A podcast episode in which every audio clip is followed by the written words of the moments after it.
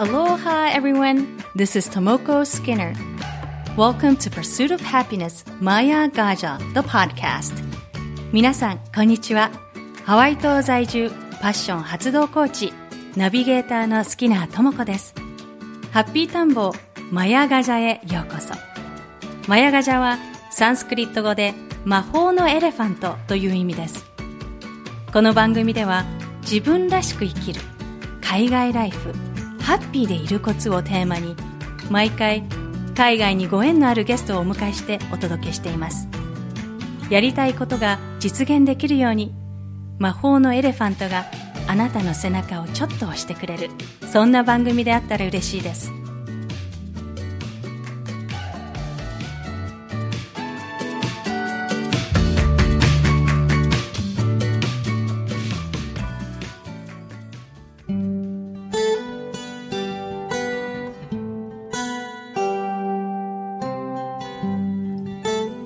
ハッピータンボーマヤガジャエピソード25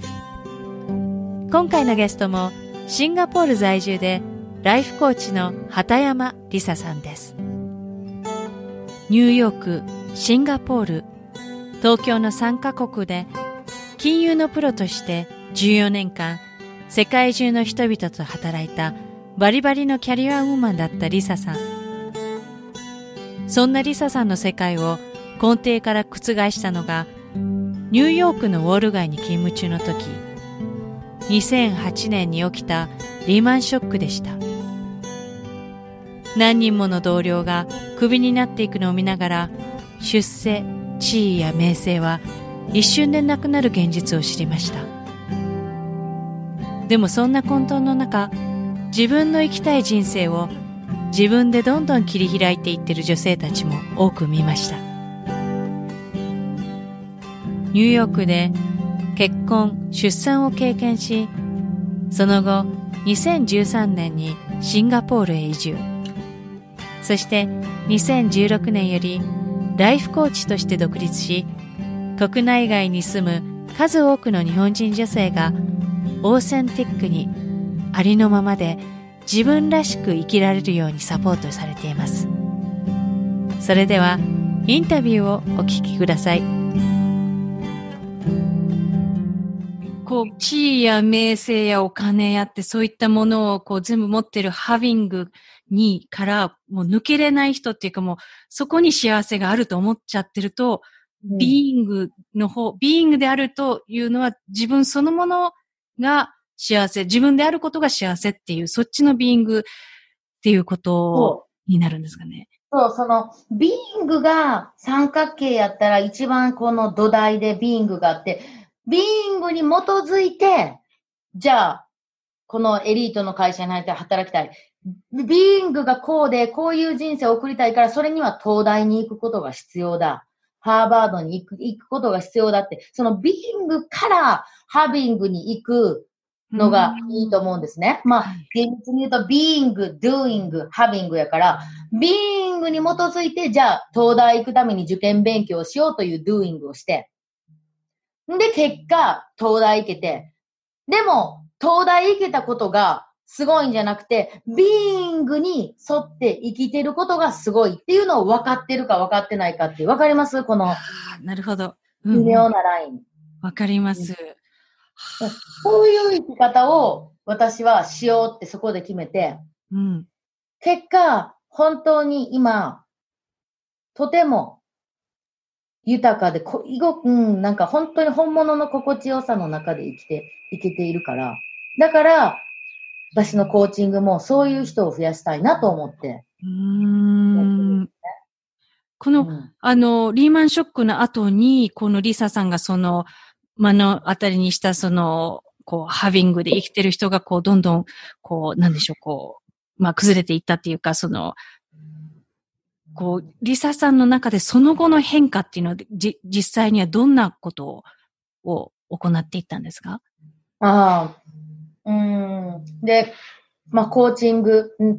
コーチングに出会ったのも、まあ、その時からかな。なんか、で、まあ、コーチングとか心理学とか、まあ、ニューヨークは本当にコーチのメッカやから、いろんなのがあって、うん。まず自分探しをしていったんですね。うん。なんかまず、私って、私のビングって何やろって、どんなことが好きなのか、まずみんなわからないんですよね。うんいきなり、あなたのあり方、あなたの大切にしてるものって何って言われても、もう長年、こう、その、なんとなく、私は生きてたんちゃうんかなと思うんです。なんとなく、いい会社入って、なんとなく、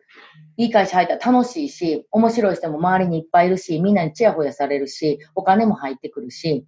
だからそれが楽しいと思えていた。けれども、そのなんとなくをやめていこうと思って。うん。で、そっからコーチングとか心理学を通して自分探しを探始めて、まあ自分探しって言ったらちょっとチンプに聞こえるけど、私は一体どんな人間なんだろうかっていうことをやっていったんかなとも思います。で、そこで、また、それはまだ独身やったけど、また母になるとまた全てがガラガラ崩れ落ちるんですよね。うんともこさんもお子さんいらっしゃいますんで。はい。そう、またそこで、またなん、やっぱこの繰り返し、これからもまたガラガラ系来るんちゃうかなって私も思ってるし。うーん。わかります。あの、ご主人とはニューヨークで会ったんですか？いや、旦那とは日本で会ったんですけども、その時はお友達やって、で、ニューヨークでまた再会したんですね。それも彼は1すごいね。年前に、うん、転勤していてう、んこれが皮肉なことやら、会社が、私の会社が用意してくれたコーポレートアパートが彼の自宅のうん前だったんですね。で毎朝、ね、電車とかで会うようになって、また。うん、そっからですね。すごいご縁ですよね。なんか、縁が深い。縁ですね。なんか逃げように、逃げようっていうか、まあちょっと日本では付き合ってたんですけど、彼はインド人っていうのもあって、とっても両親から反対されていて、で、私もちょっとインドの彼の家にね、友達として行った時に、もうあまりのインドっぷりに、ちょっとその時はドン引きしてしまい、いやー、これはインド人の妻にはなれないなと思って、で、別れたんですけども、またニューヨークで会ったっていうね。あの、私もちょっとインドに9ヶ月ほど住んでて、なはいインド人の、こう、母と息子の、なんていうんですか、つながりの深さっていうか、あとはこう、家族の、家族愛、あの、近いっていうか、なんでしょうね、こう、密接ですよね。こう、インド、インドのところにお嫁に入るっていうのは、どういう苦労が、苦労とか、いろんな、こう、異文化交流ありましたか？ええもう、ありまくりですよね。もうなんか、いろんな交流とか、越してるんじゃないかなっていうかもう、すべてが違う。同じものが一つもない。だからそれも今コーチとして、なんかやっていく中ですごい助かってるなと思って、もう自分の中の当たり前は、もはや全くもって当たり前ではない人たちとのところにお嫁に行ってしまったから、ねえ、お箸で食べなさいって、今回もね、日本のに子供連れて帰ってて、うちのママが、母が私の子供に言ってたけど、でも子供にとっては、私の子供にとっては、おインドのおじいちゃんとおばあちゃんは手で食べなさいって言ったら、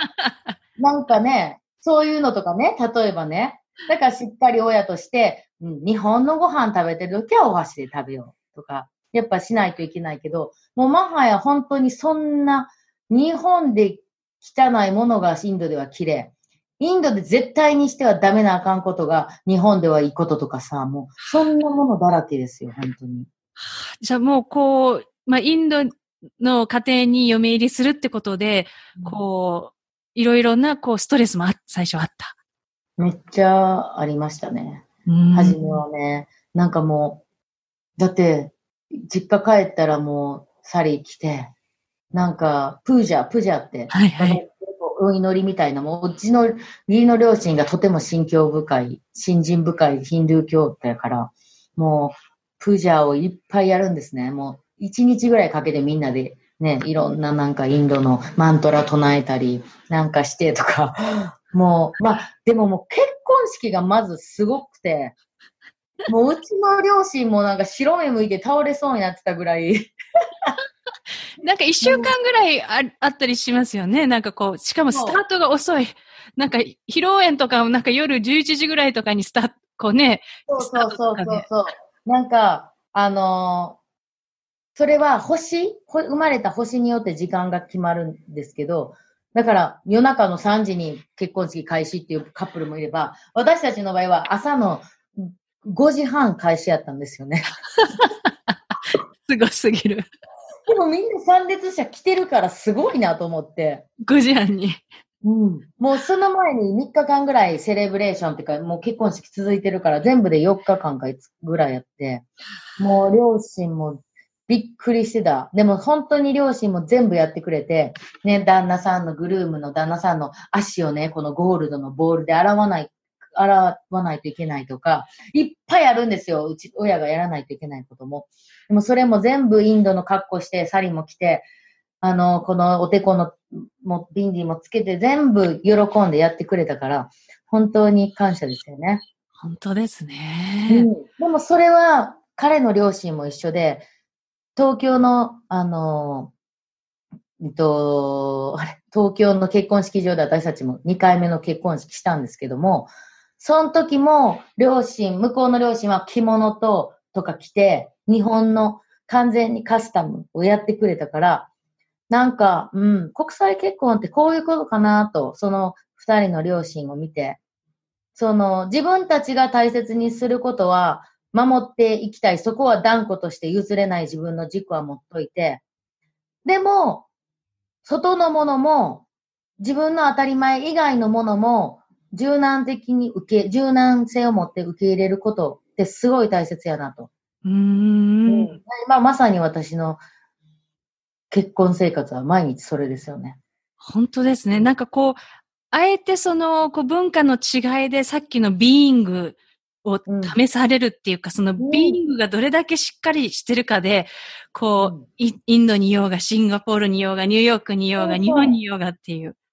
一緒なんですよ、本当に。 being って本当にパワフルで、 being さえあったら、世界どこでも生きていけると思うし、私は。お金だってついてくる。一番多い質問の中で、お、本物の人生生きたい。今はフェイクや。そして、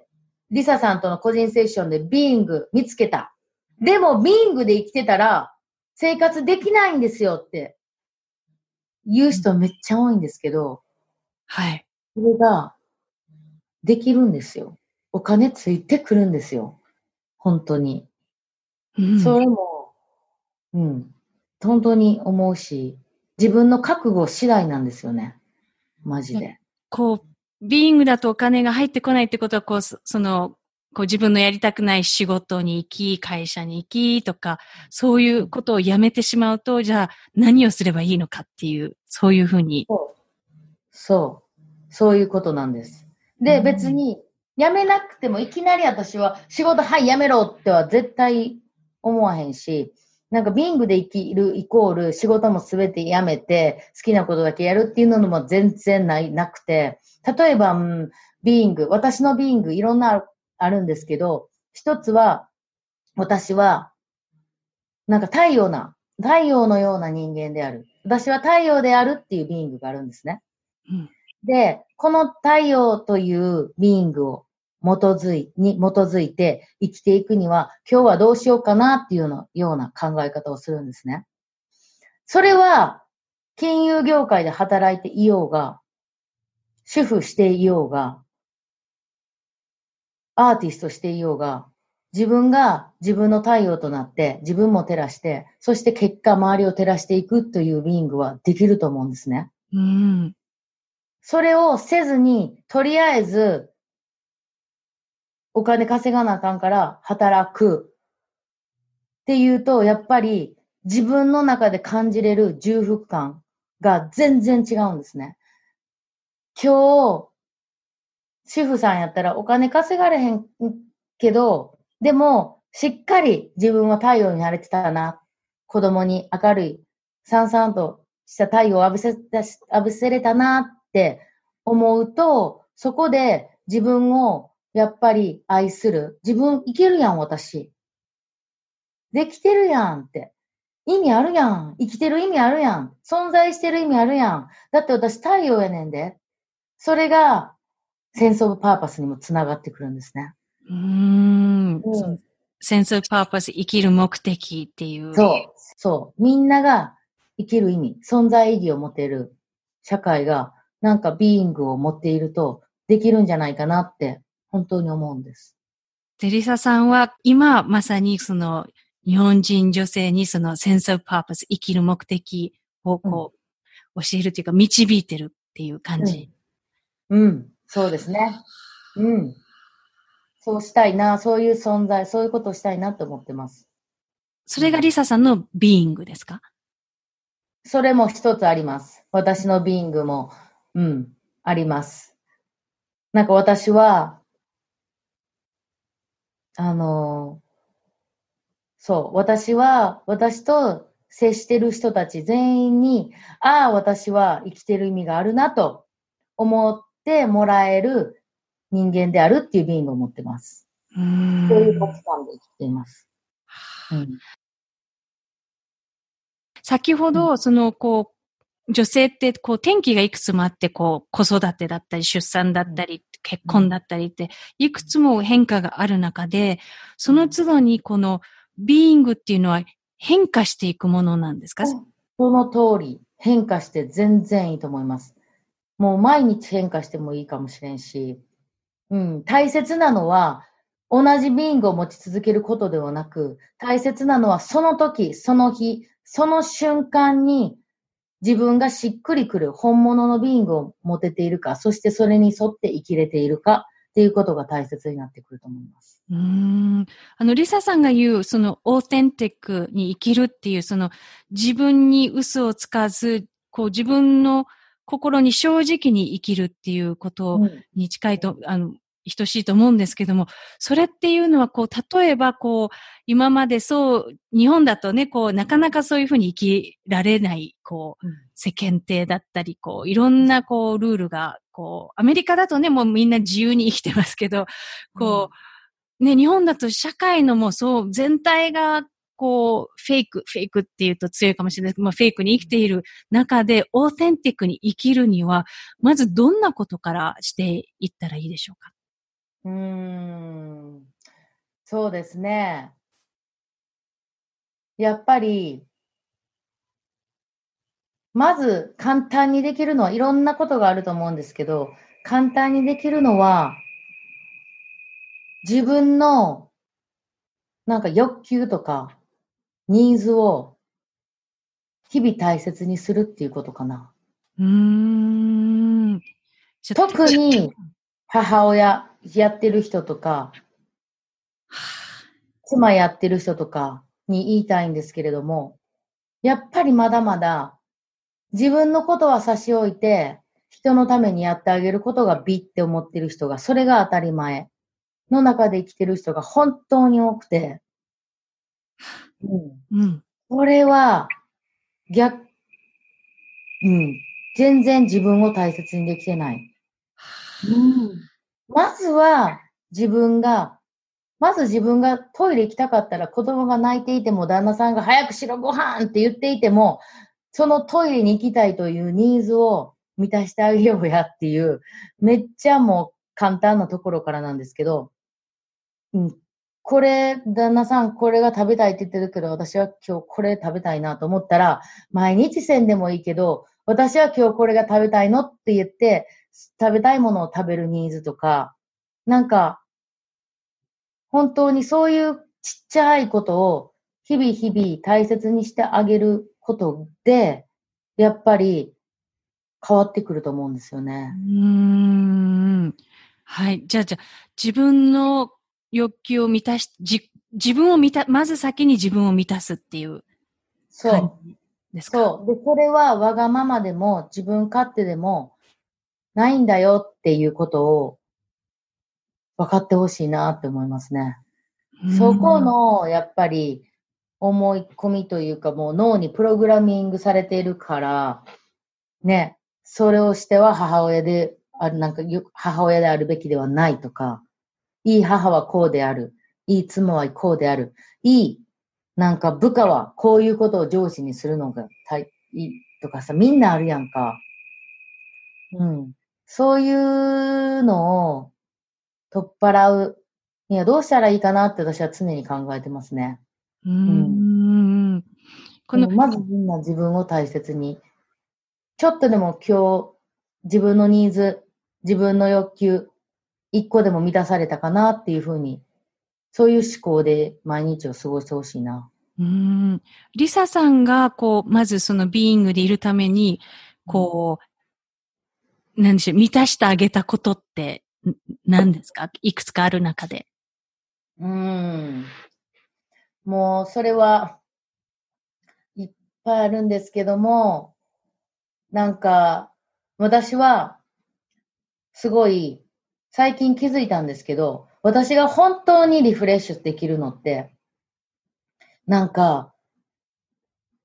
自分と同じような価値観とか、それ、全く違う価値観とか、まあ、気のいい、エネルギーのいい人たちと、なんか、もの学んだりとか、なんか非日常生活の中で、なんか新しいことを学んだり、そういうことをしたりする、なんかワークショップに行ったり、リトリートに行ったり、っていうことが本当に私は、あの、自分がどんどん、あの、豊かになっていくなっていうのを気づいてからは、もう常に行きたいものがあって、お金も出せるんやったら行きたいと。で、そういう、一見もしかしたら自分勝手に思われるんかもしれんけど、この前も先月もチェンマイ、タイのチェンマイに一人で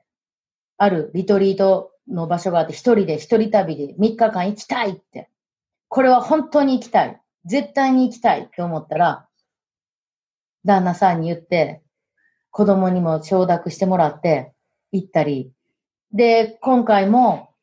秋に沖縄のリトリートを自分でニューヨークの黒田真理さんとね、はい。やるんですけども、それも絶対にやりたい。そしてもう私、でもメイドさんとかもいないし、誰が子供面倒見んねやっていう問題も出てくんねんけど、それはや自分の親とかにね、頼んでみんなの周りの人に助けられながら、でも、これが私が幸せになることやからっていう、私の幸せをとことん追求することは怠わらないかな。うーん。このリサさんがビーイングで生きるようになって、その家庭だったり、その結婚生活だったり、親子関係だったりっていう変わったことって何ですか？うん、やっぱり、私が一番変わったかな。私が一番変わったら、周りがどんどん変わっていくっていう、よく本で聞くエピソードをまさに体感していて、自分がビーイングで生きていると、さっきも言ったように、自分はとても大切な存在なんだ。とても必要とされている。とても存在価値のある人間なんだ。っていう思ったら自己肯定感もどんどん上がってきて、そうすると周りに与えられる愛が半端ないんですよね。うん。うん。なんか自分をしっかり愛されて、愛してあげると、子供への愛情、旦那さんへの愛情がもっと深くなったなって思います。うん。わかる。なんかこう、リサさんの YouTube ね、チャンネルをたまに拝見してるんですけど、もう愛もパッションも半端ないっていうかもう、なんかもうビームアウトしてる、もうもうバーってこう溢れ出すようなこうリサさんのエネルギーで、こう、うん。わ見ながら私も笑うし、泣くしっていう、なんか本当に、なんか本当にこういう、なんでしょう、こう、み、コーチ見たことない。なんかこう YouTube でね、いろんなコーチの方が発信してるんですけど、こんなコーチ、こんなオーセンティックなコーチ見たことないっていう感じで、本当に、でも小さい頃からリサさん、そんな感じだったんですか？徐々に、こう、パワーアップしてきたんですか？どうなん。徐々にじゃないかな。徐々にやと思う。うん。ななんかこう、被る人がいない。よくこう、ね、いろんなこう、オンライン実業家だったり、コーチ、ライフコーチの人がいたりして、こう、いろんな発信を見る機会があるんですけど、こう、リサさんこそワンオンリーな存在で、本当にかぶら、日本人でこういう人いるんだっていう 感じで、私、それでびっくりしちゃったんですよね。あ、こん、こんなに、こう、ストレートにオーセンティックにすごいメッセージを伝える人がいるんだっていうのにちょっとびっくりしちゃって。うん、すごい嬉しいです。そんなことを言っていただいて。なんか、ああ、こんな風になんかこう、ね、あの、リサさんいろんなセッションとかオンライン講座とかされてますけど、なんかもう、こう、講座を受けてる感じになっちゃう、セッションを受けてる感じになって、ああっていう、もう、こう見るだけで元気になるっていう感じですね。なんかちょっと話、話してて頭に血が昇ってきた。ちょっと空気が 足りなくなりました。そうです。あの、で、YouTube とかは、あれはこう、どれ、どういう定期的にこう発信してる？全然もうなんか本当に、あの、なんか降ってきた時に話したりとか、でも最近もっと上げて、全然上げてないから上げてくださいっていう嬉しいメッセージをいただいてるので、なんか、ああ、もう待っていてくれる人が一人でもいるなら、じゃあ、ちょっと上げていこうかなと。またやります。そうですね。なんかこう、ね、この番組はポッドキャストなんですけども、ぜひリスナーの皆さんにリサさんのこう、ユ YouTube とかのね、映像で、もろすごいパワーを、こう、エネルギーを浴びてほしいって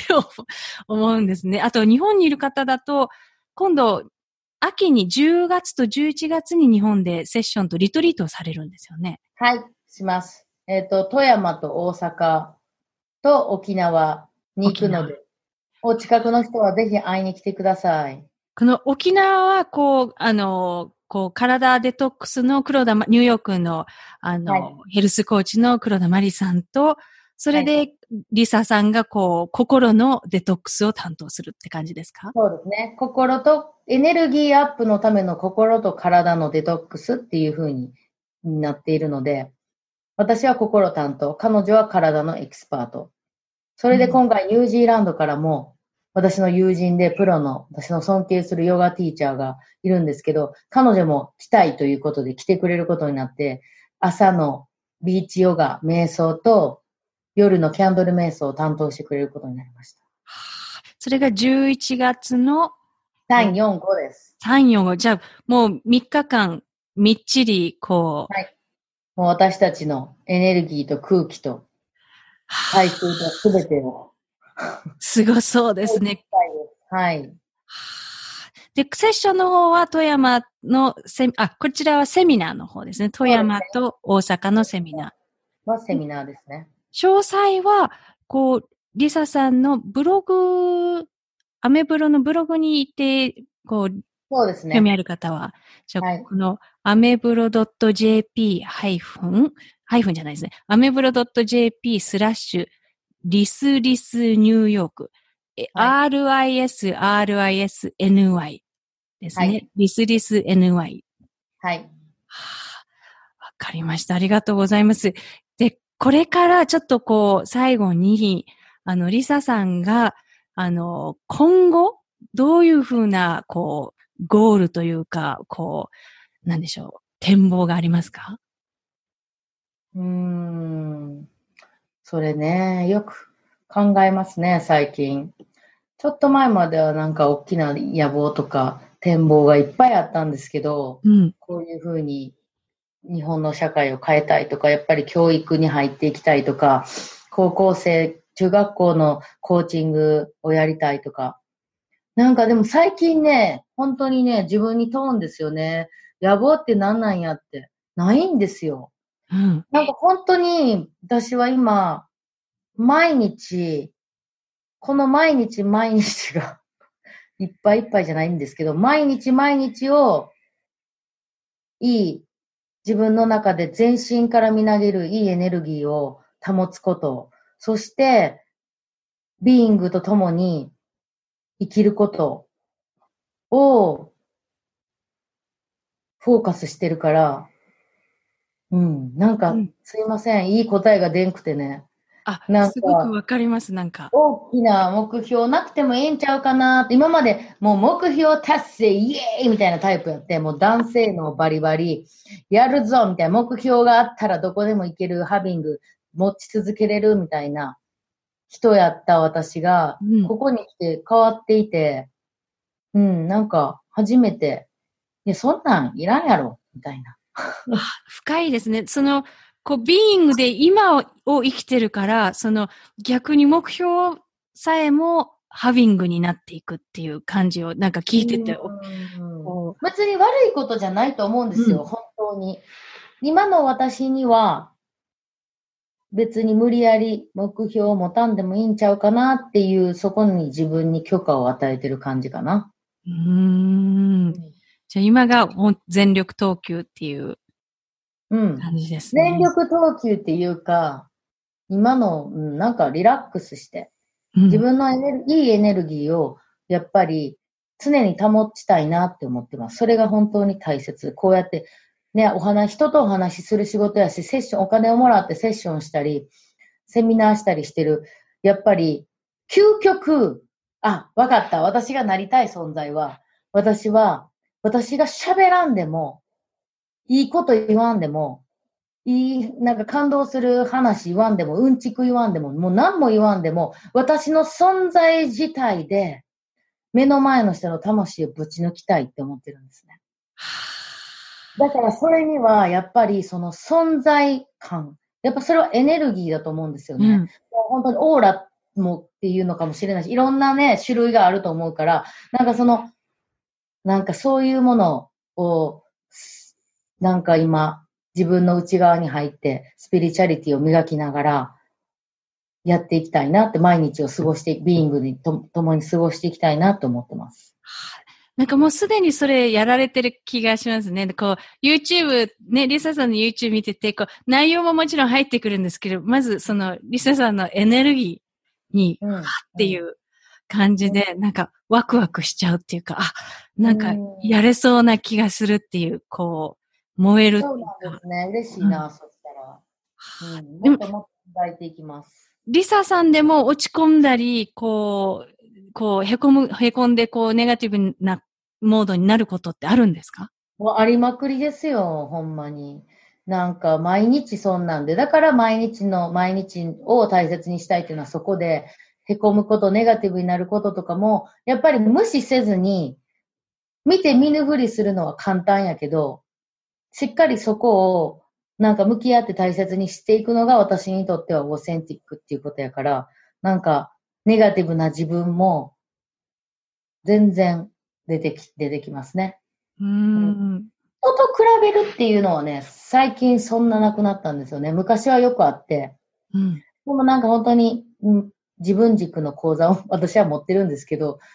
やっと自分軸自分もできてきてるから、なんか人とはもう全く、比べない。うん、比べてない。くら、本当にくら、なんか、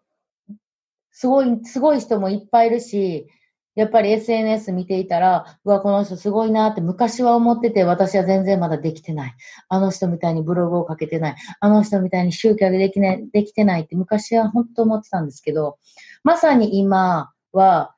ともこさんが言ってくれたみたいに、なんか唯一無二の存在やなって、私だけじゃないですよ。みんな、本当にみんな、もうあなたにしかできないからこの世に生まれてきたって、もうなんか本当に腑に落ちて、なんかそう思えたら、比べることなんてアホ臭いですよね。うん。本当ですね。コーチなんてもう世の中に何万といるけど、でも、私にしかできないセッションがあると思ってるから。うん。だから少々ブログ書かんかったり、メルマガ書かんかったり、昔はね、それせんかったら、あかんやばいやばいもう置いて、置いていかれるとか、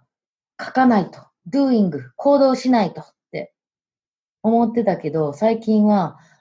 このビーイングの存在感の部分をもっと大きくしたら、もう doing いらんのちゃうかっていう勝手に一人でああ、深い。思ってる。いや、わからん、合ってるかわからんけど。あの自分、すっごいわかります。なんかこう、ビーングが欠けた上でのドゥイング、行動ばっかりしてると、本当に根なし草じゃないですけど、こう根が張ってないのにも、こういろいろしてて、こう、またこう、なんでしょうね、こう、へにょへにょって感じですけど、根がしっかりして、こう、大地に張って力強く水を吸い上げてると、こう、ものすごいドゥイングにななるっていう。うん、で、結果として素晴らしい花がハビングで咲くっていう、なんか、そう、本当にそう。なんかそうね。だから今後の野望は、死ぬ前に、でも死ぬちょっと前がいいな。ちょっと前に、やっぱハスの花を大きく開かしたいなと思ってます。私の中の。うん。ハスの花を大きく大輪では、なんか開いてから、うん、終わりたいな。なんかもう開いてるような感じ、私ってあの、リーサさん開いてるような感じが、わーって思いっきり開いてる感じがします。うん。うん。わかんないね。もうちょっとかなと思います。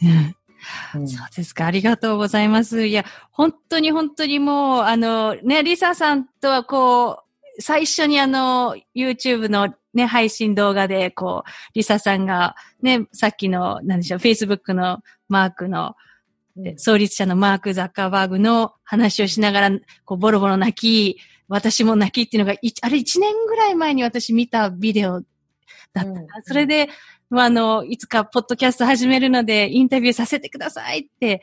でようやく今日実現して、本当に、本当に嬉しいです。本当にありがとうございます。私もありがとうございます。本当に呼んでいただいて光栄です。いや、あの、いつか、ね、今こうやって、あの、こう、ビデオ通話でお話してますけど、本当にこう、対面で実際こう、リサさんにハグしたい。いやほんまにしたいです。楽しみにしてます。ハワイに遊びに行きたいぜひ、あの、ハワイでリトリートぜひしてください。はい、もうします。ぜひします。ありがとうございました。はい、ありがとうございます。ありがとうございます。Thank you so much for listening to Maya Gaja, The Pursuit of Happiness. 番組をお楽しみいただけたら、ぜひレビューに感想をお書きいただけると嬉しいです。今回のインタビューの詳細は番組ウェブサイト www.mayagaja.com をご覧ください。番組は毎週日本時間の水曜日に更新しています。iTunes もしくはお使いのアプリでこの番組の購読ボタンを押していただくと自動的に番組が配信されます。それでは次回までアローハ